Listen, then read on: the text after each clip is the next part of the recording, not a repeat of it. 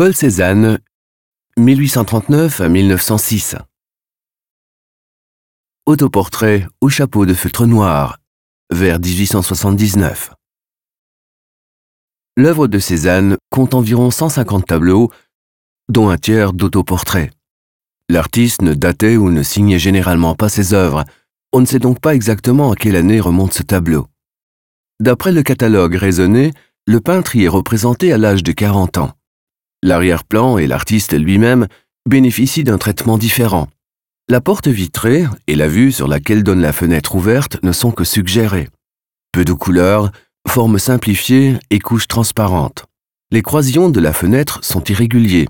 À l'extérieur, seuls les tons verts permettent de deviner une végétation. Les contrastes de formes et de couleurs sont plus importants qu'une représentation réaliste jusque dans le détail. Les vêtements sombres et le visage éclairé de côté de l'artiste, légèrement penché, contrastent avec le cadre. L'aplat de couleur est ici plus épais et les traits de la tête sont plus marqués que ceux de l'arrière-plan. La composition du tableau et l'orientation de la lumière mettent l'accent sur le visage et les yeux. Mais le regard perçant de l'artiste ne laisse rien transparaître de ses émotions. Ses difficultés privées et professionnelles restent secrètes. Ce regard, sérieux et sûr de lui, invite le spectateur au dialogue.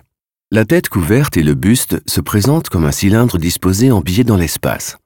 On retrouve ici la vision de Cézanne selon laquelle il est possible de réduire les phénomènes naturels à des formes géométriques de base.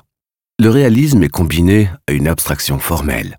L'acquisition de ce tableau en 1950 a constitué une étape décisive dans le processus d'ouverture du musée des beaux-arts.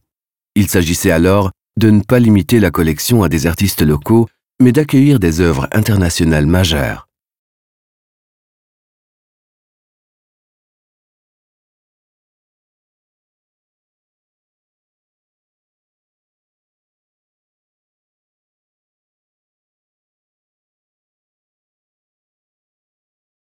Visitez le musée des beaux-arts de Berne et voyez les œuvres originales et téléchargez l'application gratuite Museum Bern dans le App Store.